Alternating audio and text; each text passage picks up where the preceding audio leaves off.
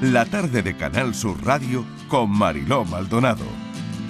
El año pasado, tal día como hoy, se me ocurrió regalar algunos libros a, algunos amigos, a los que quiero, y entre esos libros em, había uno del jurista Octavio Salazar, El hombre que no deberíamos ser. Y hoy me lo he traído también y me gustaría leerles un párrafo. A pesar de todas las transformaciones y conquistas, vivimos en una sociedad en la que continuamos reproduciendo roles y estereotipos, comportamientos machistas y situaciones injustas para las mujeres. Esto lo dice Octavio Salazar, la persona que eh, escribe el libro, sin que muchos seamos conscientes, como si se tratara de una especie de subsuelo que pisamos todos los días y desde el que recibimos en todo momento presiones, algunas sutiles y otras no tanto, para seguir respondiendo al patrón de lo que se entiende que debe ser tanto un hombre como una mujer de verdad.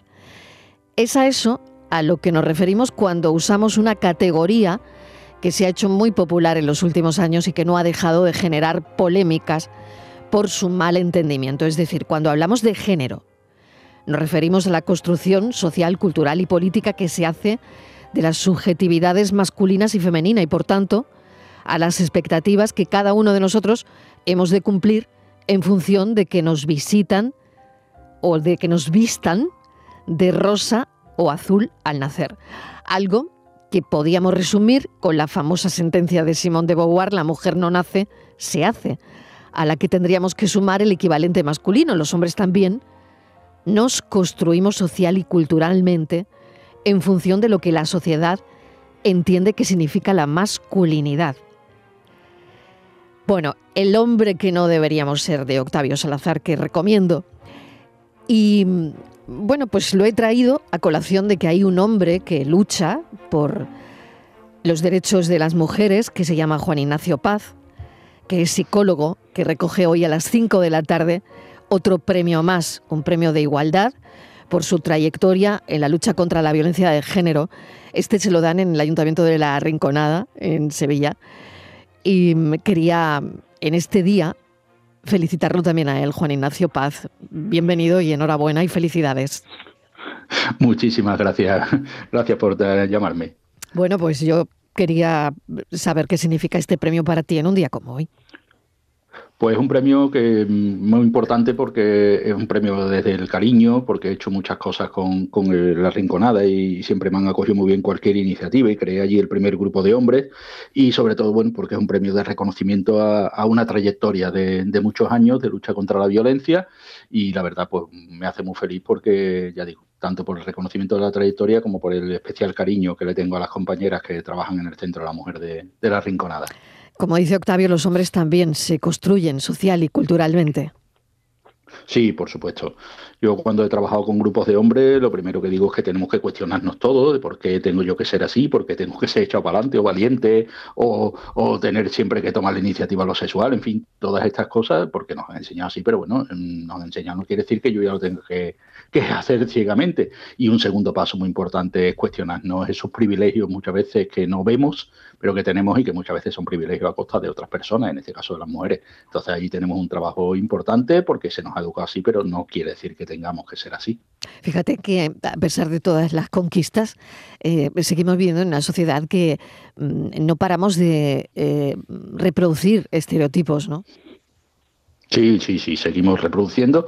Es muy, es muy importante, pues son, primero, muchos de ellos eso no le damos importancia, somos así, nos han hecho así, como quien dice, y no le damos más importancia, pero después además eso no está muy invisibilizado, ya digo, sobre todo el tema de los privilegios, y lo seguimos reproduciendo sin darnos, sin darle importancia. Yo siempre planteo que cuando uno se va a vivir solo, pues descubre que ya no hay una persona que te hacía las cosas, que te lavaba, que te ponía la ropa limpia, y de pronto descubres que, eso era tu madre y que eso lo tienes que hacer tú.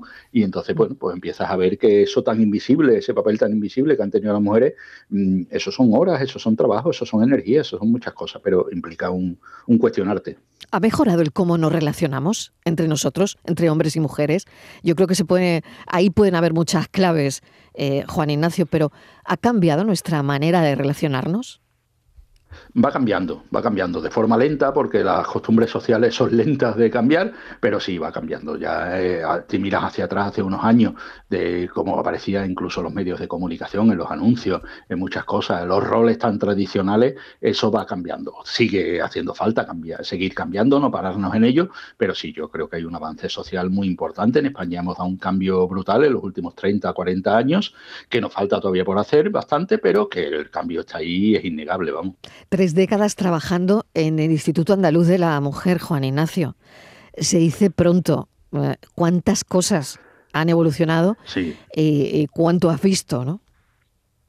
Sí, yo empecé trabajando en, distintos proyectos, después tuve mucho tiempo eh, siendo terapeuta de mujeres que mm. sufrían violencia y la verdad es que fue un aprendizaje brutal. Es cuando te, se te quitan ya todas las ideas raras que hubieras podido tener.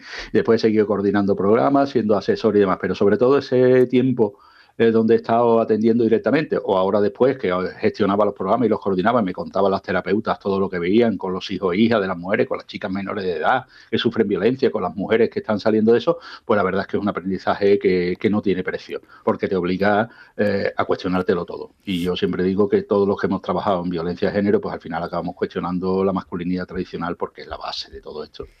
Hola Juan Ignacio, ¿qué tal? Buenas tardes. Em, ¿cuál, es, el primer paso para la deconstrucción? Em, mm. mira, te lo voy a decir en primera persona, incluso quienes presumimos de, estar en, esta lucha por la igualdad mm. y, yo reconozco que se siguen reproduciendo estereotipos en, casa, que hay un exceso de carga hacia mi, en, en ese caso hacia mi mujer. Mm, ¿Cómo, el primer paso es el reconocimiento de que nos queda mucho por hacer todavía, incluso a quienes creemos que estamos ya en esta lucha o avanzando mucho en esta lucha por la igualdad? Sí, a mí hay veces que me preguntan, entonces tú no eres machista, digo, yo lucho todos los días por no serlo. Claro. Pero son muchos años de aprendizaje. Claro, y, y, el macho te sale, yo digo, en muchas situaciones. Eso es. Yo lo que creo que lo primero es cuestionarlo todo. ¿Por qué tengo yo que ser así? ¿Por qué me hayan educado así? La línea que decía Octavio Salazar, el maestro Octavio.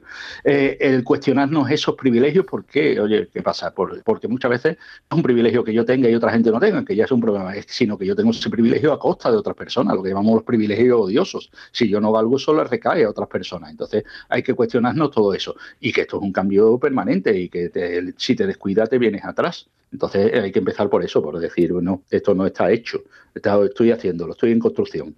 Y tú tienes una, cifra, un porcentaje de en la sociedad, quiénes están en esto y quiénes, hablo de los hombres, ¿eh? de nosotros los hombres, ¿no? De mm. quiénes están en este reconocimiento de que todavía queda por hacer y estamos o están por la, por la labor y quiénes no. ¿Todavía hay mucha resistencia?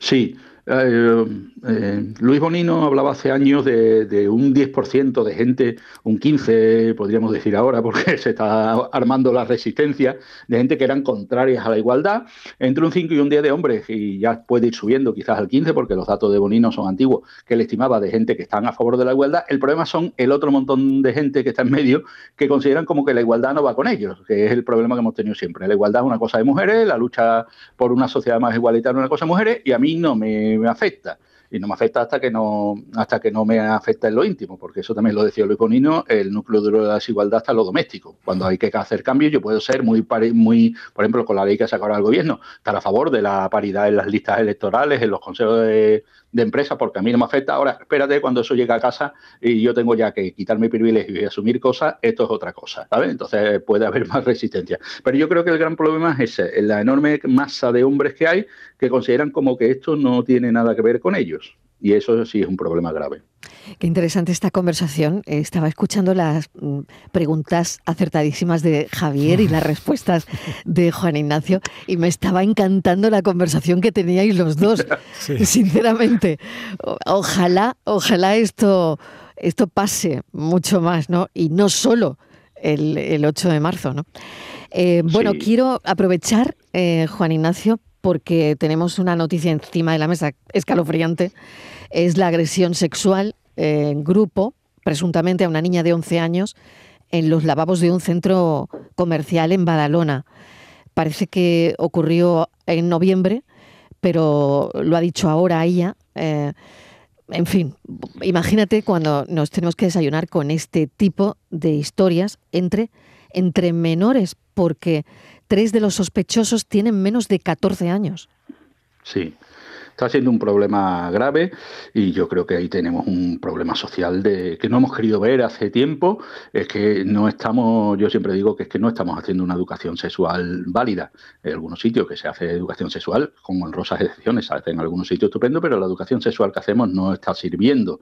Se queda al final en una educación genital, por así decirlo, pero una educación sexual integral que hable de derechos, que hable de, de deseo, que hable de consentimiento, que hable de mm, qué quiero, qué no quiero hacer, que hable de todo esto, no lo estamos haciendo. ¿Qué ocurre ante esa dejación? Porque yo creo que es una dejación lo que estamos haciendo como sociedad, eh, donde se informa a los chavales a través del porno. Y el porno es patriarcal, violento, abusivo. Y entonces, pues bueno, ahora estamos viendo qué está trayendo todo eso. El no hacer una educación sexual integral que me parece terrible.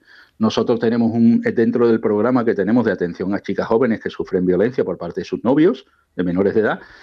bueno, hemos tenido que reforzar el programa con terapeutas sexuales porque nos decían las terapeutas de violencia de género la brutal cantidad de violencia que sufrían estas chicas por parte de sus novios. Y cuando hemos visto sus relatos, cuando nos cuentan qué les ha pasado y todo esto que investigamos con, de forma cualitativa, detrás está el porno. Quieren reproducir lo que han aprendido en el porno. Y si eso no lo cambiamos, tenemos una bomba de relojería en nuestra sociedad.